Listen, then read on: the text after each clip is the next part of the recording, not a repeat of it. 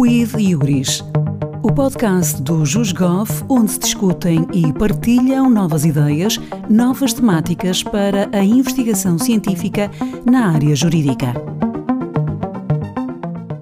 Sejam bem-vindos a mais um episódio do Quidiuris Podcast, uma iniciativa da Escola de Investigadores do JUSGOV, Centro de Investigação em Justiça e Governação da Escola de Direitos da Universidade do Minho, cujo propósito é trazer à discussão novas temáticas, novos desafios que são colocados diante da sociedade e do direito.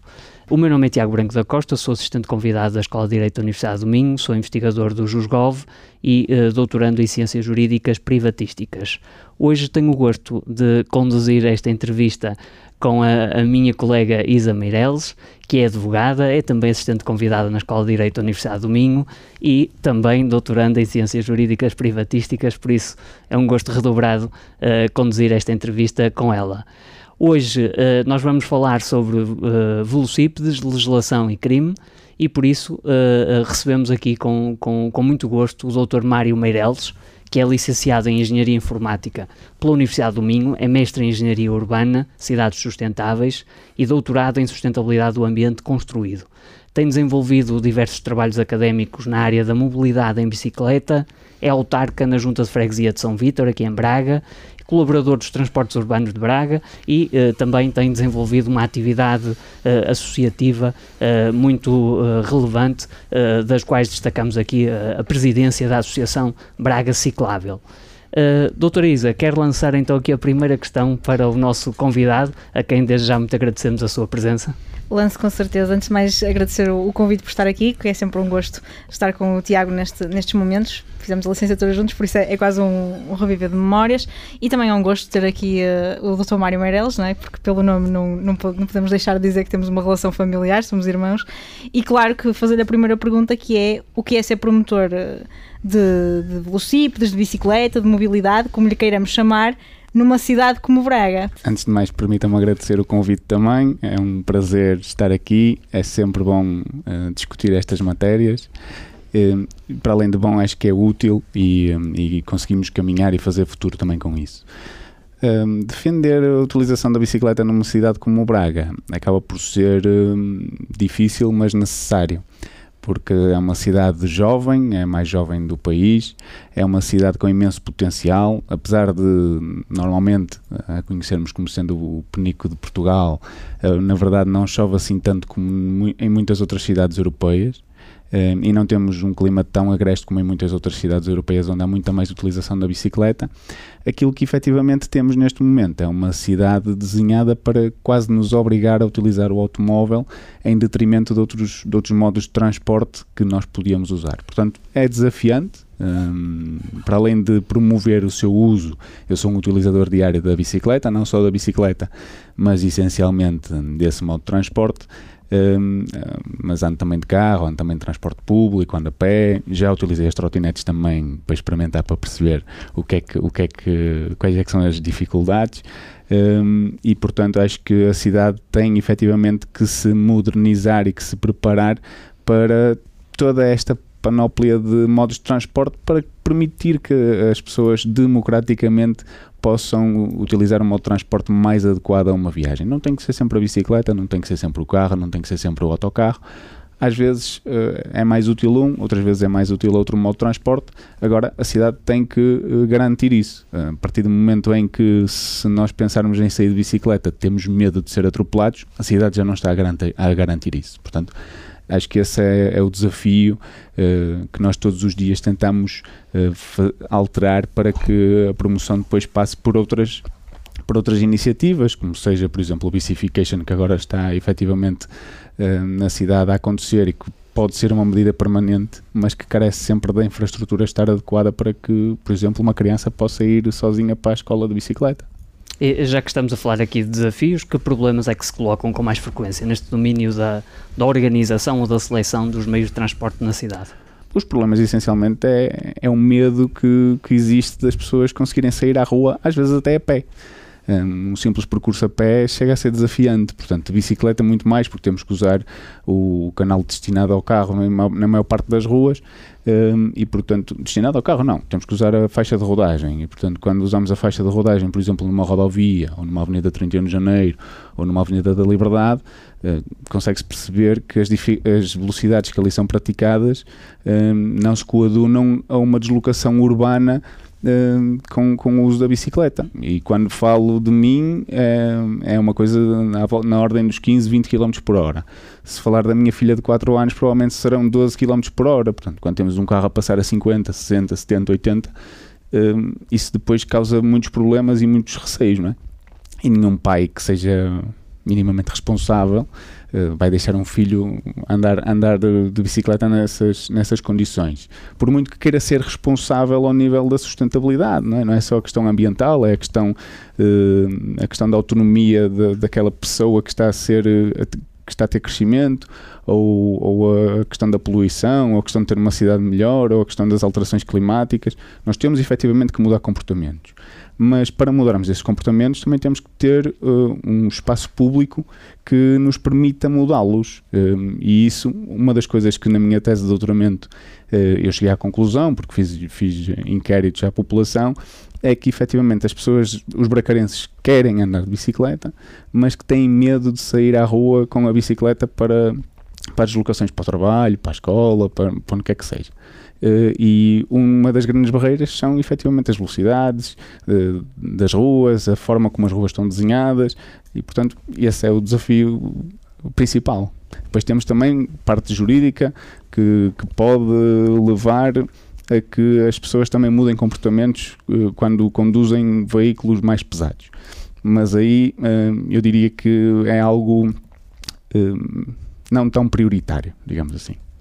Quando há pouco falava de sinistros e de, da preocupação dos bracarenses, também é procurado pela Braga Ciclável, neste caso, por causa de sinistros, por coimas que são aplicadas a velocípedos, isto porque agora está, está muito em voga, falaste aqui de, de coimas aplicadas no centro histórico da cidade, não sei se é, se é uma procura que tem acontecido na associação. Bom, eh, nós efetivamente ultimamente temos tido mais procura por parte não só dos nossos associados, mas de pessoas que são nossas simpatizantes, mas que utilizam a bicicleta, mas no sentido de desconstruir esta ideia que se tentou passar que na zona pedonal há uma proibição de, de andar de bicicleta. Primeiro, eu acho que é um erro chamarmos zona pedonal a esta zona do centro histórico onde o trânsito automóvel está condicionado porque o conceito de zona pedonal não vem no código da estrada. Portanto, ao não vir no código da estrada, não existe. Depois, a sinalização que está colocada de acesso a essas ruas que são de trânsito condicionado, ela em algumas situações não está consoante o que a lei diz que tem que estar, noutras situações ela, ela não existe, pura e simplesmente. Um, por exemplo, ali na rua Dom Diogo de Souza, quem entra logo a seguir ao arco da Porta Nova para a esquerda, não tem nenhum sinal de trânsito, portanto, pode entrar ali um, velocípede, uma trotinete, um polícia municipal com uma Segway, um, depois temos comboios turísticos a andar, autocarros, caminhões TIR, autocarros turísticos, pronto. Acaba por ser, esta zona é uma zona de acesso limitado aparentemente, pelo menos tem sido assim durante os últimos 30 anos, e, e portanto acaba por não haver nada na lei uh, que uh, proíba a circulação. Não havendo nada na lei que proíba, então é permitido. Uh, e a partir do momento em que a sinalização não está conforme a lei, é como se o sinal lá não estivesse. Portanto, não há, não há matéria para para ver aqui uma contornação. Efetivamente tivemos aí uma situação, pelo menos uma que, que nos tenha chegado, eh, de uma contornação que foi, foi emitida como se fosse um passeio. Eh, só que o, o, conceito de passeio está bem definido na lei, no Código da Estrada. Portanto, é uma zona da via pública que ladeia a faixa de rodagem. Bom, na rua, na rua do Souto não há passeio, não é? Portanto, não pode haver uma contornação por circulação no passeio. Eh, porque senão depois também todos os outros modos de transporte lá não poderiam andar. Um, e portanto há aqui agora uma espécie de luta contra as bicicletas, uma coisa que é um bocado até uh, anti-europeu, contra ciclo, uma coisa muito estranha, um, que eu diria que até muito provavelmente tenha motivações políticas e não, e não motivações da política da mobilidade que, se, que a Europa quer que as cidades, e que o país, o próprio Estado quer que as cidades imponham. Porque é, é sempre bom lembrar que o Estado português definiu que a bicicleta era uma prioridade uh, para, para se conseguir alcançar as metas uh, ambientais e de, e de, alterações climáticas e que a meta é que, uh, em média, 7,5% da população se desloque de bicicleta no país e 15% nas cidades. Um, para além disso, a própria Câmara Municipal de Braga disse que quer ter um, 10% da população a andar de bicicleta até 2025, que ia construir 80 km de redes cicláveis PDM diz 2018, já se falou em 2020, já se falou em 2025. Hum, a verdade é que, pelo andar da carruagem, pelo que já foi construído até agora, vai ser difícil daqui a 3 anos ter 80 km. Mas efetivamente isso é, é algo que é necessário. É, é necessário investir na infraestrutura para depois sim se pensar onde é que, onde é que podemos condicionar. Eu não digo que não há comportamentos errados uh, por parte de, quem utiliza a bicicleta. Ah, é verdade. Uh, há pessoas que circulam, por exemplo, nesta zona mais histórica, onde o peão é rei e tem que ter toda a prioridade e todas as cautelas dos restantes modos de transporte têm que existir. Uh, há pessoas que ali circulam, que circulam como se estivessem no meio do monte ou como se estivessem a fazer estrada a 100 km de estrada e portanto ali não é para fazer uma utilização desportiva um, ou como se estivessem no parque radical, não é?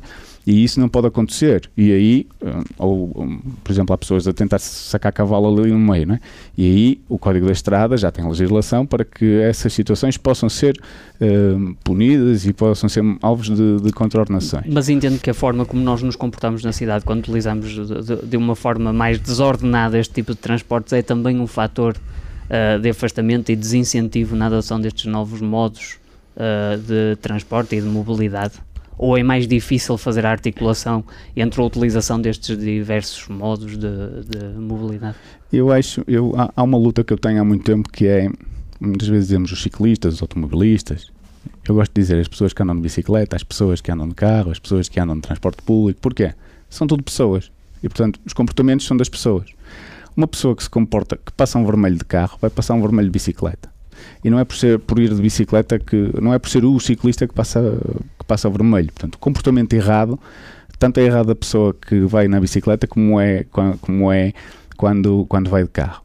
Uh, aquilo que normalmente se vê nas cidades é, por exemplo, quando temos pessoas a usar muito os passeios, e aqui sim falo de passeios, por exemplo, na Avenida 31 de Janeiro, temos um passeio. Se virmos muita gente a utilizar o passeio, ou na, ou na Avenida da Liberdade, ou na rodovia.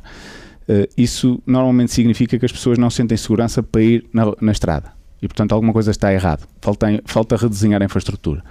Um, há, há, vários especialistas que dizem que em todo sítio que vão ouvem sempre a mesma coisa. As pessoas de bicicleta andam nos passeios e depois quando vão aprofundar a coisa, efetivamente é a infraestrutura que está errada e portanto não, não, a pessoa até quer andar de bicicleta, mas na estrada tem medo, então vai no passeio que vai mais seguro do ponto de vista pessoal e físico, uh, apesar de estar num sítio que é reservado para os peões e que é errado e que é ilegal. Mas acaba por se entender. Então, muitas, por exemplo, falo com mães e pais que levam os filhos à escola e dizem eu prefiro apanhar a multa por ir no passeio do que pôr o, eh, o meu filho em risco de, de, vir um carro que vai alguém ao telemóvel e não me vê e acaba por me bater e depois quem sofre sou eu, que o meu filho ficou magoado porque eu ia a cumprir a lei, mas, mas acabei por, por, por o magoar. Portanto, há, eu consigo entender isso, uh, apesar de ser errado, eu consigo entender essa parte. Um, não acho que esses comportamentos errados levem mais pessoas ou menos pessoas a utilizar mais ou menos a, a bicicleta. Dizer, a partir do momento em que nós temos, por exemplo, na rodovia, carros a passar a 150 km por hora à beira do Lidl, registros do município de Braga, uh, não acho que esse comportamento leva a que menos pessoas utilizem o carro. Se calhar é o contrário até, não é? Se calhar até temos mais pessoas a utilizar o carro e a tentar ser Fittipaldis. Uh, porque depois temos a rampa da Falperra e depois nós sabemos, por exemplo, que nas semanas a seguir há gente que vai para a rampa da Falperra tentar fazer as mesmas manobras. Portanto, a verdade é que comportamento gera comportamento, não é? Uh, e, e, há aqui também alguns comportamentos que precisam de efetivamente ser acalmados. e, e e era o que eu vinha a dizer. Eu acho que essas pessoas que andam, por exemplo, na zona pedonal, a sacar cavalo, a passar, uh, a abrir, a abrir a 25 km por hora, a 20 km por hora, é muito à beira de um peão. Uh, precisam de ser mandadas parar e de ser sensibilizadas no sentido de, atenção, isto aqui é uma zona pedonal, ou uma zona de coexistência, ou o que lhe queiram chamar. Aqui o peão tem prioridade total, não podes ir a essa velocidade, é preciso reduzir. Se vis que está muita gente, vais ter que desmontar. No São João ninguém anda de bicicleta ali, o comboio não passa, não dá para fazer nada. Na Noite Branca também não. Há momentos em que a cidade está com tanta carga de, de, pessoas a pé que simplesmente não dá para passar. Um, e portanto, isto depois acaba por ser aqui um bocado também eh, umas ações de sensibilização da própria polícia, eh, a própria associação também tá, já mostrou disponibilidade para fazer isso, para, para tentar ajudar com os recursos que tem. Um, agora, acho que esta, esta, estas manobras de tentativa de castração e de proibição, isto faz quase lembrar a PID, não é? Não se pode, é proibido. Mas é proibido porquê? Não há nada na lei que diga que é proibido se querem proibir, então que proíbam, que ponham a sinalização correta e que digam ao que vem, é proibido andar de bicicleta nestas ruas do centro histórico. Pronto, ok, e aí percebemos o que é que a Câmara vem e o que é que a Câmara quer efetivamente. Não quer bicicletas na, na, na zona do centro, mas quer todos os outros modos de transporte. Uh, mais uma vez em contraciclo com o que se faz na Europa que se liberta o centro de, de, veículos motorizados e até se usa bicicletas de carga e outros, outros, outros veículos mais pequenos com capacidade de carga para fazer as próprias cargas e descargas. Isso incentiva eh, as pessoas que ali moram e que fazem ali o comércio, etc., a utilizar a bicicleta, com regras, obviamente. Agora, dizer assim que ali a lei diz que que proíbe, mas depois vai ser ler a lei, não diz.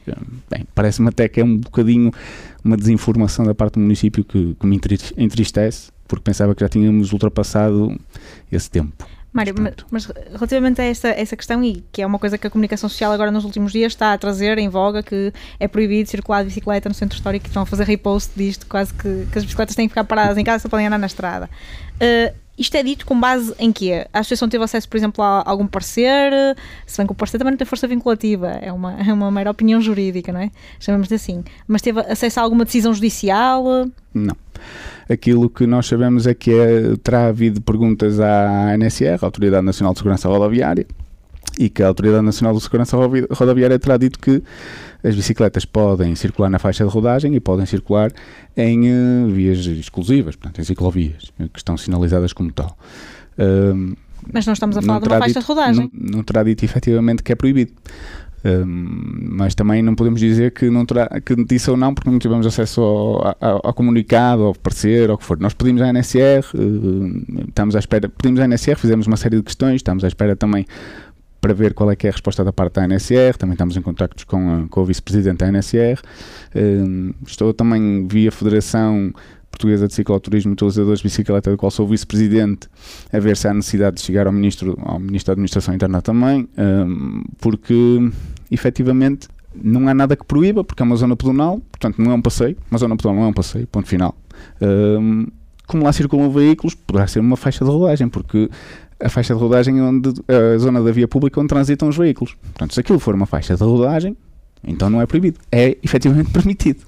Portanto, há aqui, há aqui uh, juridicamente uma situação complexa. Uh, complexa não, quer dizer, há um vazio, há, não, está, não está nada definido efetivamente que é proibido. Como dizia o Marcelo, se não é proibido, pode-se fazer. É uma Portanto, zona cinzenta. Sim, uh, diria que sim. Mas uh, corrija-nos se, estiver, se estivermos errados. Há tempos defendia a associação, salvo erro, uma zona de coexistência. Que era para acabar com qualquer problema de interpretação jurídica. Nós continuamos a defender isso, porque a zona de coexistência é uma zona que está definida no Código da Estrada, hum, que é uma zona onde poderão efetivamente partilhar, partilhar aquele espaço todos os veículos, sendo que a prioridade é totalmente para, para a pessoa que anda a pé, há limite de velocidade estipulado na lei e depois, para além disso, está previsto na lei que essa zona pode ser regulamentada. Portanto, que é o que acaba por existir. Há uma zona e há um regulamento de, de controle de acesso aos automóveis. Portanto, as bicicletas podem lá andar, limite de 20 km por hora, uhum. penso eu, ah, máximo. Um, uma carga e descarga pode ser efetuada, uma Segway pode lá andar, um F-16 pode ser lá descarregado, uh, os comboios turísticos podem lá andar, os autocarros turísticos também, uh, as carrinhas de Olá podem descarregar, as bicicletas que no verão são utilizadas para distribuir gelados podem fazê-lo nessa zona. Quer dizer, nós temos N viaturas a circular efetivamente naquela zona. Agora, o que também a zona de coexistência diz é que, isto está definido da lei, que é o Código da Estrada, que uh, a prioridade é totalmente do peão. Portanto, é uma zona exclusiva do peão. Normalmente, essas zonas uh, têm uma plataforma única, não têm desníveis. É aquilo que acontece na zona, naquilo que é conhecido como área pedonal, como zona pedonal, no centro histórico, se quisermos, aqui do, do centro da cidade de Braga. Portanto, uh, parece-nos a nós que isso seria o caminho mais fácil. Um, definir que era a zona de coexistência e acabou. Uma das coisas que nós temos agora em cima da mesa também um, e vamos tentar falar com, com os grupos parlamentares da, da Assembleia da República e também via o Ministro, uh, é que uh, se defina que uma zona pedonal é igual a uma zona de coexistência. E é, assim acaba qualquer problema uh, que neste momento se tenta criar aqui em Braga, quando em 30 anos nunca existiu problema, porque não há acidentes com vítimas registados há efetivamente sustos, há incidentes, há sinistros que não resultou uma vítima, não resultou um ferido ligeiro, não resultou um ferido grave, não resultou uma morte, mas uh, não há assim ninguém com uma perna partida, que tenha ido para o hospital, que tenha lá ficado uh, duas horas, três horas, 24 horas, isso pelo menos no registro oficial não há. E nós temos que nos guiar pelas estatísticas oficiais, que senão uh, não podemos estar aqui só pela, pelos sustos, não é?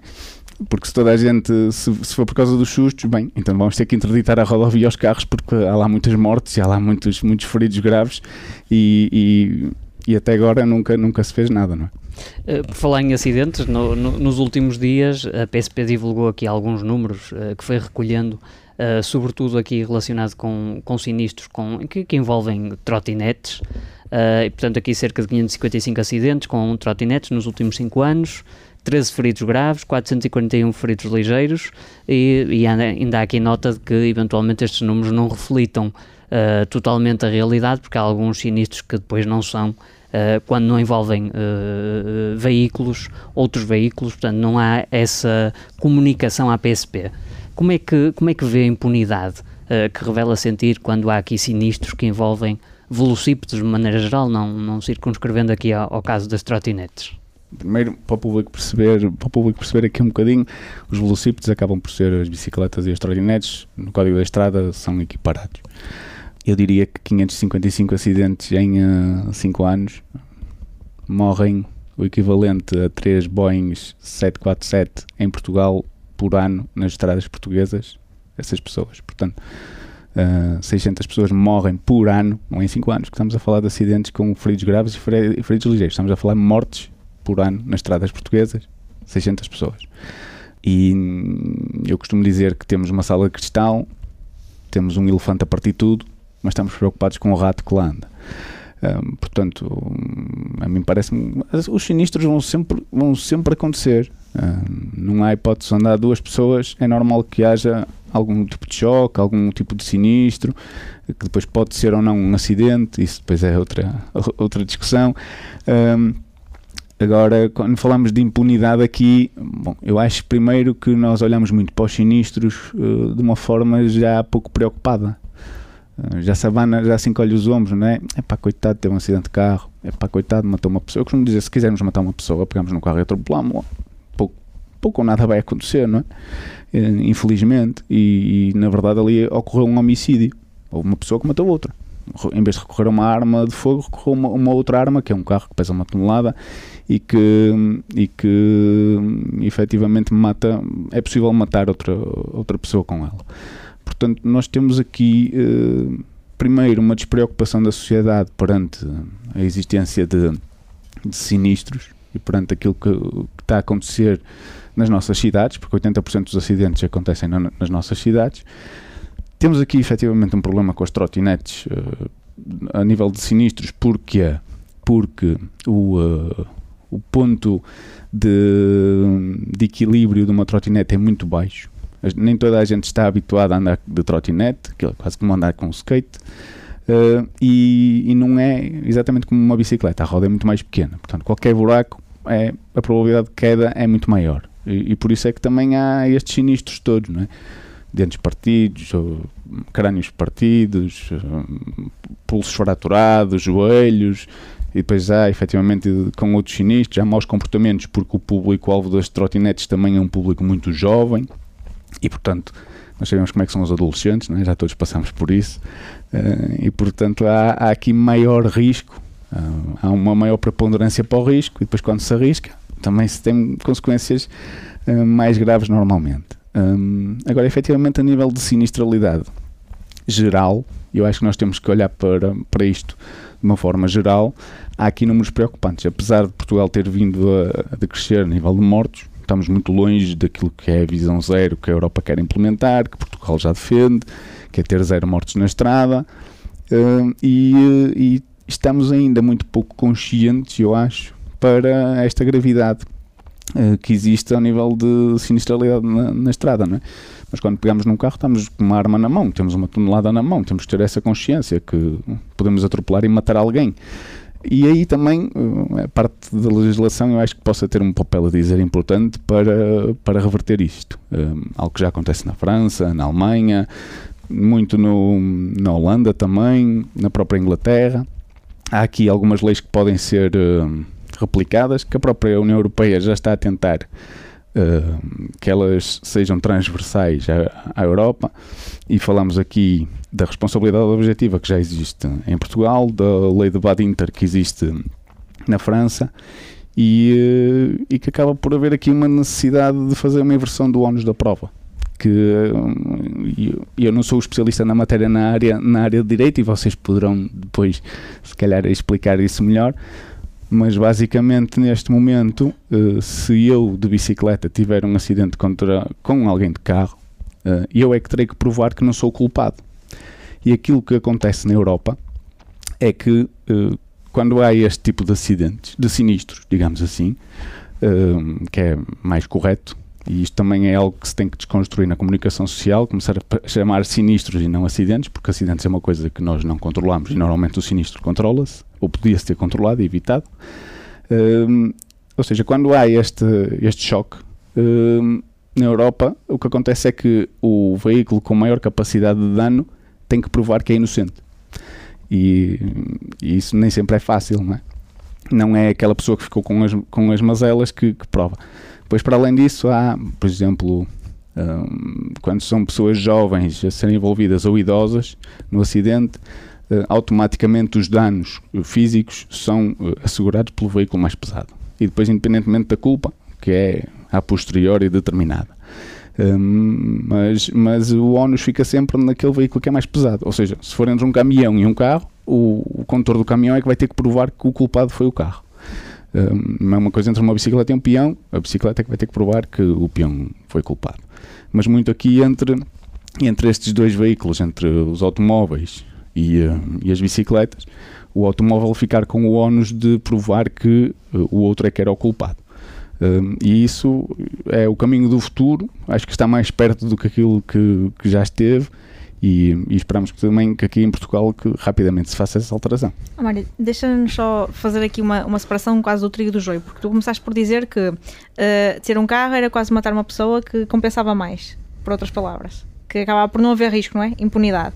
Só que isso aí tem a natureza criminal. Nós temos que olhar uh, para casos que. Uh, olhar para a moldura penal, não é? Em sentidos abstratos, que já, já temos a oportunidade de debater isso, e para, só para desmistificar, porque aquilo que agora estavas a dizer da, da responsabilidade objetiva e, e da, da, da, inspiração do, da Europa para Portugal tem a ver mais não com o âmbito criminal. Certo. É, é, é nessa ótica que. Sim, porque sim. só para não misturar, porque no âmbito criminal nós temos a presunção de inocência.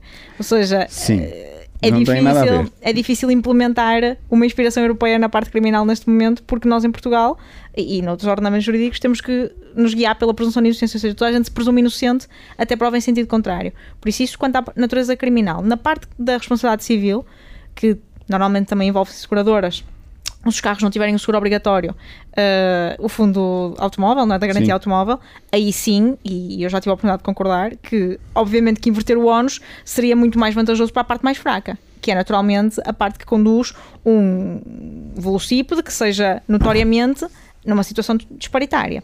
Agora, quando estavas há pouco a falar, e para pegar aqui nesta questão, de que quase que o crime compensa, entre aspas, estou a fazer umas aspas só para, para se perceber, no sentido de, de haver um sinistro com um velocípede, isto é por, por aquilo que as pessoas têm dito e têm reportado, que estão descredibilizadas até com a justiça, é pela situação das penas suspensas, é pela, por aquilo que é veiculado pela comunicação social. O que é que te leva a dizer isso? Eu acho que as penas suspensas, essencialmente, não é? Quer dizer, tu se atropelas alguém a pé ou de bicicleta e e vais a tribunal e acabas por ser condenado, acaba por ser eh, normalmente aquilo que eu tenho visto abaixo dos 5 anos, 3, 2, 1, quer dizer, se é uma vida que é perdida e leva uma pena de 3 anos e depois que é suspensa, eh, bem, quem morreu já não tem palavras a dizer, não é? mas a família fica cá, ok, depois há uma imunização, etc. Mas uh, parece-me a mim que é pouco, não é? Houve uma vida que foi retirada, até que ponto é que isso é, é justo, efetivamente? Uh, pode não haver, pode ser negligência, ok, há de ser sempre ou negligente ou com dolo, apesar das pessoas não, não gostarem muito da palavra negligente, mas se há um sinistro, se há alguém que mata alguém, uh, ainda que seja com recurso a um carro, tem que ter havido ali alguma negligência, porque nós, quando vamos a conduzir, temos o dever de cuidado, sobretudo numa cidade, é? temos, temos que ter aquela condução que seja possível parar nos metros da frente sem atropelar ninguém, isso diz no código. Um, apesar de haver maus comportamentos por parte das pessoas que andam a pé ou de bicicleta, efetivamente, depois a vida que é, que é retirada acaba sempre por ser a outra. Portanto, tem que haver ali um comportamento negligente. Eu estou a falar numa situação em que, efetivamente, há uma acusação que a pessoa teve um comportamento negligente e que a vida foi retirada por causa desse comportamento negligente. Não vamos falar aqui de dolo, porque isso já é muito mais grave. Mas havendo essa negligência, até que ponto é que uma pena suspensa é efetivamente. Há, há justiça feita, efetivamente. Depois há aqui questões morais e éticas também que se podem falar. Até que ponto é que se valoriza a vida da pessoa, se for uma pessoa já com 70 ou 80 anos, se a vida dessa pessoa vale menos do que se fosse uma, uma pessoa com, com 15 ou com 20 ou com 30 ou com 40. Uh, acho que todas as vidas têm valor, é difícil medir esse valor, não é? Mas parece-me a mim que isto depois aqui já, já entra muito, se calhar, pensamentos mais filosóficos e mais de ética e de moral, mas parece-me a mim que termos, e é isso que tem, que tem saído nas decisões de tribunal, termos aqui 3, 4, 5 anos suspensos, parece-me que é injusto para quem morre, ou para a família que fica cá enlutada, não é? Porque acabou perder, por perder aquela pessoa num sinistro que, que a maior parte das vezes é estúpido. A quantidade de pessoas que morrem em Braga, e eu acho que toda a gente conhece alguém que morreu ou que foi atropelado e que ficou gravemente ferida. Ainda há pouco tempo falava com o Luís Tarroso Gomes, que, uhum. É, que, é da área, ele diz que tem uma amiga que tem três filhos, que foi atropelada ali na passadeira em frente ao, a seguir ao Lidl uh, na rodovia e ficou tetraplégica numa cama e quer dizer, aquela pessoa não morreu, mas não consegue fazer mais nada da vida, não é? Está presa a uma cama, está em estado vegetativo quase.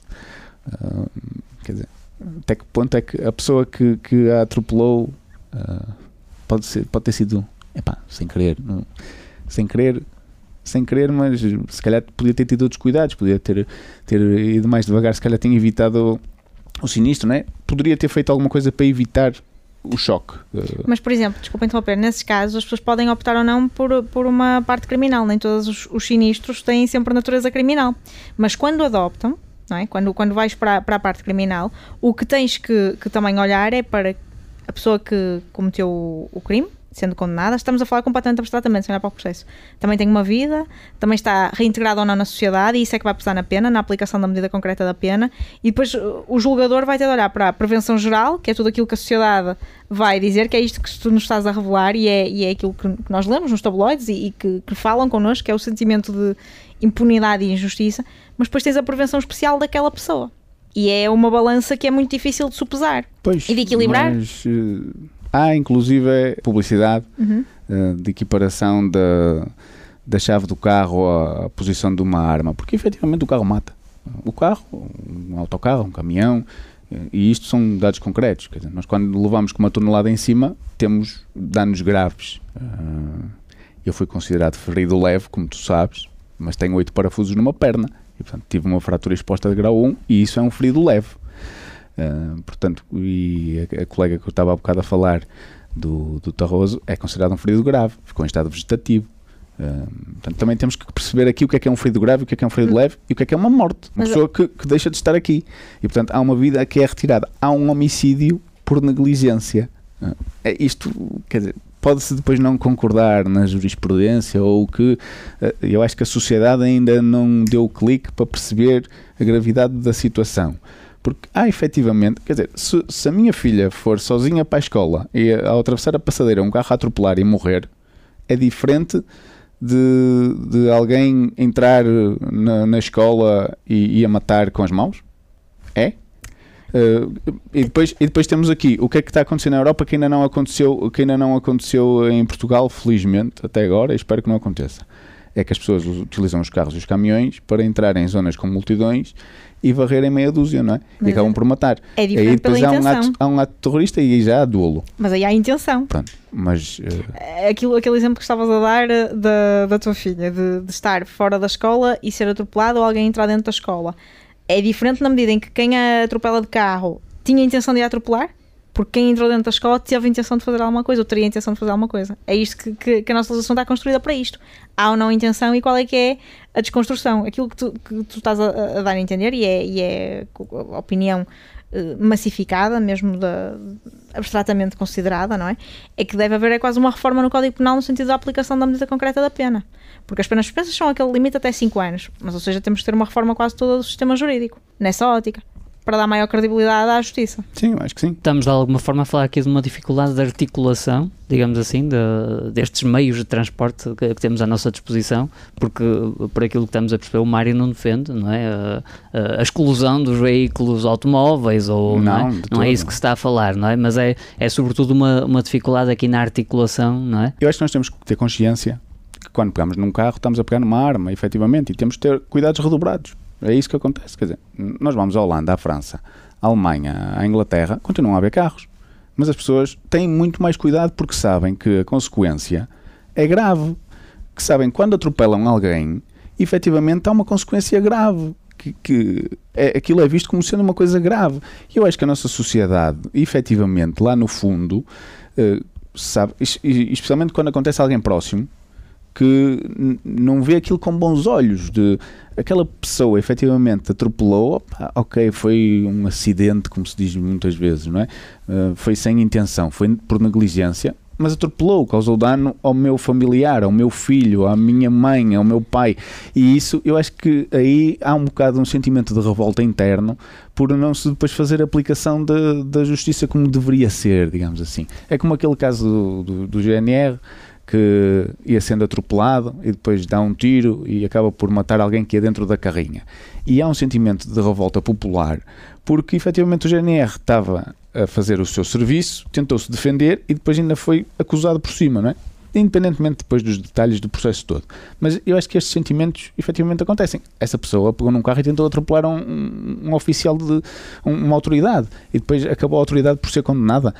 Isto parece-me ser injusto. Eh, e a mesma coisa acontece no dia a dia. Quer dizer, nós não podemos sair eh, de casa descansados porque pode efetivamente haver alguém que não, tem, não teve o cuidado e até pegou no telemóvel e se distraiu e atropelou.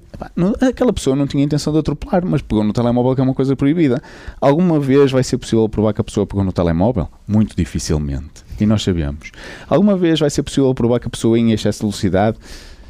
É possível, mas é muito difícil. Alguma vez era possível provar que a pessoa é se for uma senhora que eu vejo muitas, por exemplo, a passar o batom, ou às vezes os rapazes com o telemóvel, muito com o telemóvel, ou sem mãos, ou com o motoy, só com a calça a conduzir, isso são comportamentos de risco eh, que depois levam a que haja consequências para terceiros e que, e que depois, muitas vezes, sempre que há um acidente, é sempre, pai, eu, eu não tive culpa, eu vinha atento, eu vinha dentro do limite de velocidade. E nós sabemos que isso não é verdade na maior parte das vezes, não é?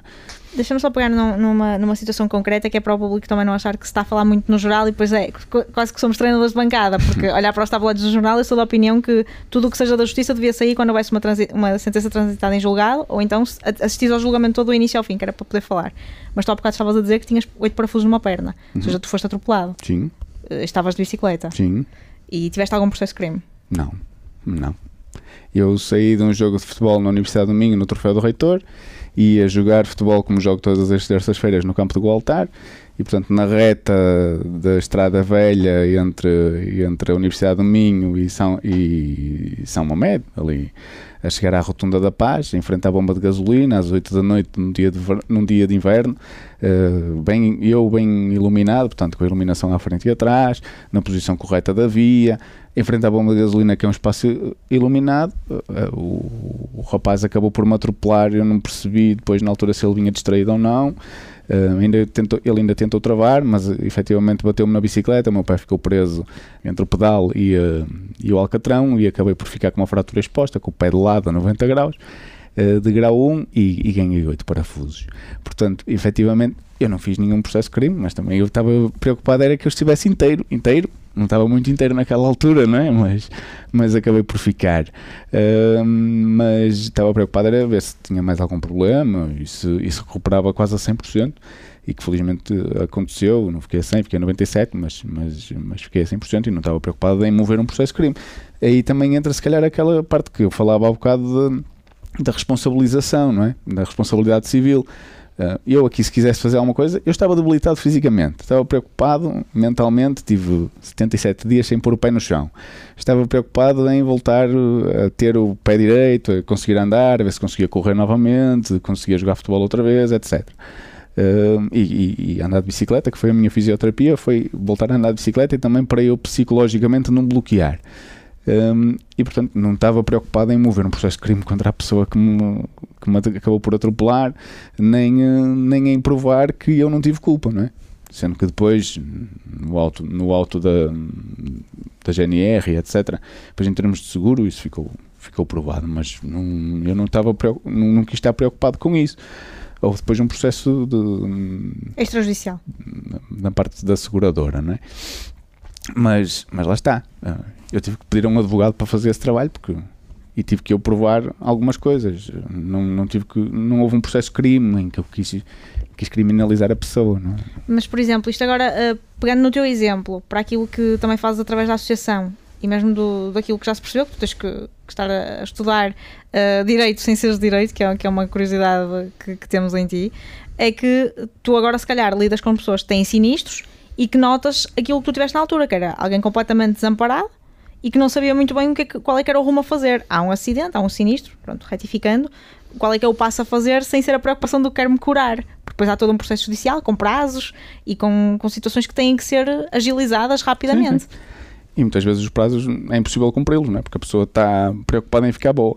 Uh, ou, ou, muitas vezes nem é preocupada em ficar boa, é como é que a minha vida vai ficar daqui para a frente porque eu tive que ficar sem uma perna, eu tive que ficar de cama e como é que vai ser com os meus filhos. Pá, a última coisa que querem pensar é nos tribunais. Um, e eu acho que aí é que era importante efetivamente fazer esta inversão do ônus da prova, não é? Neste momento também uh, temos algumas ajudas para, para algumas pessoas que se estão a ver com a, com a justiça nestas nestas quesílias, por exemplo, da zona pedonal, de, de não haver ali contraordenações, portanto, os nossos advogados estão, estão disponíveis para ajudar nisso, e também nesta matéria de, de, de sinistros, também temos aqui em Braga, também temos essa disponibilidade. Ao nível da Federação, a própria Federação tem um, um, seguro, portanto, quem é associado da Federação automaticamente tem um seguro. Depois também há, há um escritório de advogados que, que presta esse apoio. Um, portanto, há efetivamente muita gente que depois tenta pro, procurar solução, não é? Mas eu acho que isso não é verdadeiramente a solução. Como eu ia dizer, há aqui uma diferença entre a culpa e o dano. É? Uma coisa é quem é que paga o dano. E aí nós temos efetivamente o seguro no automóvel porque é uh, o risco que o automóvel representa para terceiros. Portanto, o risco que aquele veículo representa para terceiros é que torna o seguro obrigatório. E, portanto, como há o risco elevado, o seguro é obrigatório e, portanto, o seguro existe para, em caso de dano, cobrir esse dano. Depois, uma questão é quem é que foi o culpado do acidente. E aí já, é, já se entra noutra, noutra questão, ou pelo menos devia-se entrar noutra, noutra questão. Uh, e lá está, se houvesse esta inversão, automaticamente o veículo mais pesado teria que cobrir o dano do, dos dois, digamos assim. E, e, depois a seguir ia-se ver quem é que afinal foi culpado. E depois entram questões indemnizatórias, eh, processos criminais, não sei. Aí vocês já, já, já dominarão melhor mas uh, aí já, já, já, se, já se entra, pelo menos na Europa, já se entra noutra, noutra discussão. Muito bem, portanto, dúvidas não restam que o direito tem aqui um papel uh, fundamental não é? Na, na, articulação destas matérias. E que outro tipo de, de entraves ou resistências é que ainda encontramos hoje quando falamos na adoção de novos uh, meios de transporte que sejam mais sustentáveis e também mais amigos das pessoas? São, são questões económicas, políticas, culturais?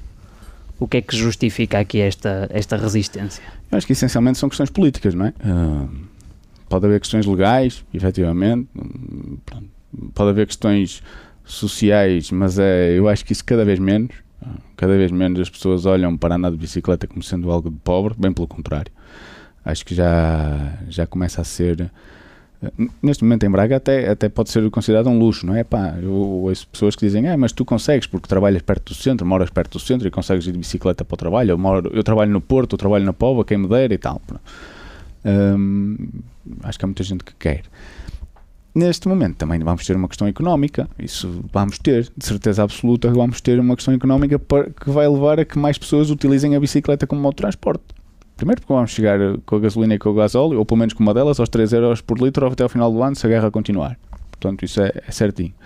E, e, não vai, e isso vai aumentar depois todos os outros pre preços. Portanto, há, há, muita gente que não vai conseguir aguentar e vai ter que começar a procurar outras alternativas de, de deslocação, porque não dá para fazer todas as deslocações de carro, não dá. O dinheiro não cresce. Agora, essencialmente é uma questão política, é uma questão de opção política, sem dúvida nenhuma. A, a cidade é desenhada consoante a opção política, portanto, se, eu costumo dizer que um, a mobilidade um, costuma-se. É, é, como, é como dizer as pessoas venham por aqui, não é? Uh, portanto, aquilo depende daquilo que, se, que, que, existe para que as pessoas possam consumir. Portanto, nós, nós neste momento andar de bicicleta numa rotunda das piscinas é uma coisa que faz arrepiar a espinha, ou andar em frente ao Braga Park, é, é verdade. Eu consigo circular lá, mas uma pessoa que não tenha algum traquejo não consegue. É, é arrepiante. E, portanto, a mobilidade induz, efetivamente. E, portanto, que tipo de mobilidade é que nós queremos para a cidade de Braga? Um, nós, neste momento, temos, por exemplo, numa rua qualquer, numa avenida qualquer, de uma ponta à outra do, do prédio, 80% desse espaço é dedicado ao carro, 20% dedicado à, à mobilidade a pé. Portanto, se desses 80% realocássemos e passássemos a ter, por exemplo, 50% para o carro, ou seja, do total da, da largura da rua, 50% ser para o carro, 20% para, para andar a pé e o restante do espaço alocássemos ao transporte público e à bicicleta, nós íamos ter mais gente a andar, a andar de bicicleta e a andar de transporte público. O transporte público ia ganhar porque ia ter do ponto A ao ponto B ia demorar sempre o mesmo tempo, portanto ia ser fiável. Um, ia ser preciso menos, menos veículos, menos, trans, menos autocarros ou menos metros ou o que fosse para fazer o mesmo percurso. E depois as pessoas iam conseguir andar de bicicleta porque tinham um canal próprio. Por exemplo, ali entre o Minho Centro e o Braga Parque, aquela avenida enorme, de uma ponta a outra. Se tivéssemos ali duas ciclovias, uma de cada lado, as pessoas começavam a utilizar. Desde que fossem segregadas, as pessoas, havendo sentimento de segurança e sendo efetivamente seguras, as pessoas começam a utilizar. Na rodovia igual, na 31 de Janeiro igual, na Avenida da Liberdade igual. É preciso criar esta rede estruturante estas, estas grandes avenidas, estas estruturas, como se fossem quase as artérias do nosso corpo, quase a nossa espinha dorsal, não é? para depois nas outras ramificações haver a calmia de tráfego. Mas nestas principais, isto ser aquilo que vai uh, fomentar a utilização. E as pessoas depois começam a utilizar. Não serão todas. Um, a própria pessoa não utilizará a bicicleta todos os dias, mas se mudássemos cada um de nós uma das nossas deslocações, íamos ter muitos menos carros, logo íamos ter muito, muito menos congestionamento, muito menos poluição, muito menos sinistralidade, muito menos ruído, muito menos doenças mentais eh, provocadas por causa do ruído, portanto íamos ter eh, certamente mais qualidade de vida, uma melhor cidade eh, e uma cidade mais amiga das pessoas que andam a pé de bicicleta e dos transportes públicos. O, Ministério da Administração Interna já teve a oportunidade de, de sublinhar aqui a crescente utilização das trotinetes e das bicicletas, bicicletas elétricas, uh, no sentido até de, de, estarmos a acompanhar aqui aquelas que são as alterações legislativas em curso uh, na União Europeia. é expectável que as regras a aplicar no uso destes chamados modos de mobilidade suave possam vir a alterar num futuro próximo, no sentido de se promover a tal circulação mais amiga da cidade e das pessoas? eu acho que a legislação, a legislação acabará por, por se alterar por imposição de alterações a nível da União Europeia. Uh, isto para tornar aqui uh, mais uh, termos aqui mais uma, uma situação de, de proteção aos utilizadores vulneráveis e portanto pôr aqui mais responsabilidade naqueles que são utilizadores dos modos motorizados e, e com mais capacidade de dano. Uh, isso é algo que tem vindo a, a, acontecer nos países da União Europeia. A própria União Europeia já tem legislação uh, nesse sentido e, portanto, eu diria que muito brevemente isso vai acabar por ser uma obrigatoriedade as alterações também acontecerem em Portugal. E acho que sim, não sei, não sei precisar se um ano, dois anos, cinco anos, dez anos, mas acho que sim, acho que caminhamos nesse sentido. Aquilo que tu concluís aqui será de que a justiça tem um papel fundamental? Sim e que estamos a caminhar eh, para o passado e não para o futuro. No caso específico da nossa cidade. Falando aqui no caso específico da zona pedonal, mas eu quero eu estou em crer que estou em crer que os nossos políticos ainda terão alguma capacidade de reverter aí algumas decisões, não é? Não, não quero não quero acreditar que temos aqui pessoas que são uh, teimosas.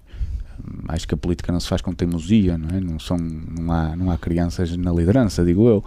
Uh, e portanto acho que e depois até vemos pelos comentários que surgiram aquele comunicado desinformativo do município, que efetivamente as pessoas não, não estão a achar piada esta perseguição às bicicletas no, na zona pedonal, na zona pedonal, nesta área histórica que falamos aqui. Portanto, eu, eu acho que sim, que efetivamente a justiça tem que sofrer aqui uma alteração, primeiro para ser mais ágil, depois para acompanhar muito aquilo também que, que é efetivamente mais justo Uh, claro que não se está aqui a pedir nenhuma pena de morte para quem mata alguém, não é? Mas, uh, quer dizer, acho que 5 anos de pena suspensa ou 3 anos de pena suspensa não me parece que se faça justiça. Uh, mas também sou contra a pena de morte. Por isso também acho que isso seria demasiado exagerado, nem, nem, nem passa pela cabeça que a pena de morte voltasse alguma vez a Portugal. agora voltar atrás em Braga eu acho que não por muito que este executivo vá, porventura, proibir uh, as bicicletas na zona pedonal, certamente que em 2025, quem vier a seguir, vai, vai reverter essa situação, uh, porque dizer, é, é ir contra aquilo que está acontecendo na Europa. Nós não somos a América, estamos na Europa, não é? E mesmo a própria América já está a mudar, já não está, já, já não está a centrar tanta prioridade no carro, já está a mudar, já está a introduzir transportes públicos, já está a introduzir vias cicláveis, ciclovias, etc. Portanto, se, se, vamos tentar aqui fazer uma guerra às bicicletas, bem, estamos a, estamos a, andar, a dar passos atrás, mas nem sequer a regressar ao passado, que até o Mesquita Machado uh, fez mais pelas bicicletas, não é? Podemos dizer assim. Portanto, eu, eu espero, eu estou em crer e espero que efetivamente uh, tenhamos aqui uma zona de coexistência no centro para acabar com, com as dúvidas, uh, ou que o município tome efetivamente a decisão de proibir única e exclusivamente as bicicletas no centro da cidade, porque tudo o resto anda. E, portanto, e, e, quando vemos carros a descer a Avenida, Avenida 31 de Janeiro pelo passeio, quando vemos carros a andar na Avenida Central no passeio, quando vemos carros estacionados em tudo o que é sítio e, e assim, uma cidade completamente desorganizada e desordenada. Uh, e podemos depois entrar aqui em questões de, de pagamento da, da, via pública, etc. Uh, eu acho que isso é uma opção de mobilidade, é uma política de mobilidade muito fraquinha uh, e muito, e muito retrógrada. Portanto, eu espero que o município mude rapidamente essa opinião que, que teceu, peça esclarecimentos cabais à NSR, que leia bem a lei, ou que se quiser que peça assessoria jurídica a advogados que entendam efetivamente da lei e que, e que consigam, e que consigam uh, perceber que uh, aquilo não é um passeio e portanto não há nada que proíba ali a bicicleta de circular e que efetivamente uh, consigam acabar com determinados comportamentos de todos e que, por exemplo, uh, centrem as atenções nas velocidades das rodovias, que certamente teria muito mais efeito a nível de sinistralidade do que, do que a zona pedonal. Muito bem, estamos a aproximar do fim da nossa conversa, uh, mas não podíamos deixar de trazer aqui uma, o lema, digamos assim, pelo qual segue a Braga Ciclada, que é de bicicleta pela cidade e pelas pessoas.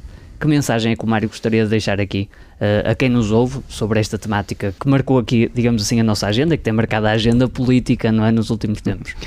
Antes de mais dizer que a Braga Ciclável é uma associação sem fins lucrativos e, portanto, quem quiser associar-se a nós é muito bem-vindo. Nós estamos a crescer, neste momento estamos a, inscrever como ONGA, como Organização Não, não Governativa Ambiental, uh, e, portanto, estamos com bastantes associados.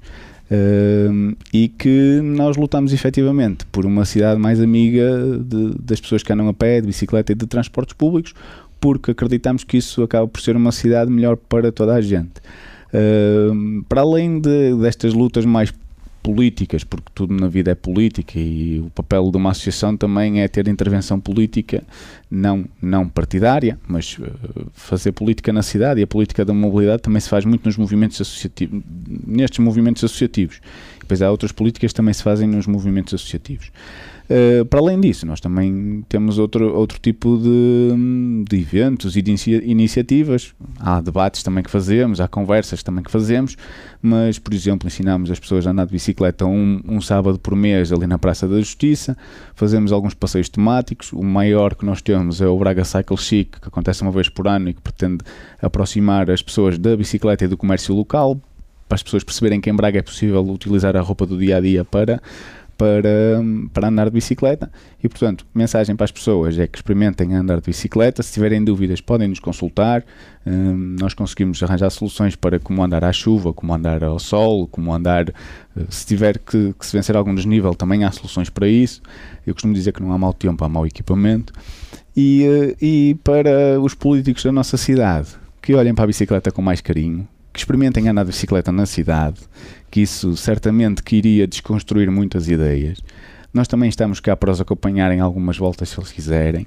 Uh, e que a bicicleta efetivamente terá um papel muito importante na mobilidade da cidade porque resolve muitos problemas em articulação com os restantes modos de transporte. Uh, portanto, aquilo que nós pretendemos é que haja espaço para todos, que haja democracia no espaço público e consideramos que a bicicleta pode ter um cantinho uh, nesse, nesse, nesse espaço público uh, e que tem que ser bem construído. Portanto, aquilo que se pretende nunca será efetivamente ter aqui uma mudança radical de agora vamos todos andar de bicicleta, não é nada disso.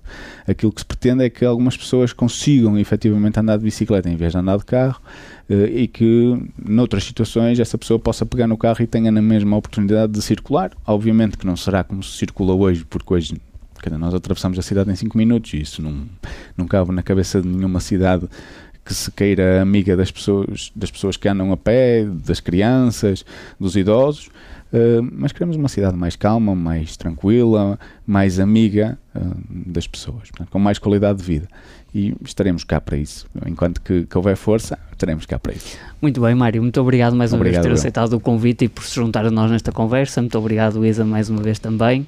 Nós despedimos assim, uh, voltaremos em breve com novas conversas, novos dilemas, novos desafios e com novos convidados, por isso, até breve. Quid Iuris o podcast do JusGov, onde se discutem e partilham novas ideias, novas temáticas para a investigação científica na área jurídica.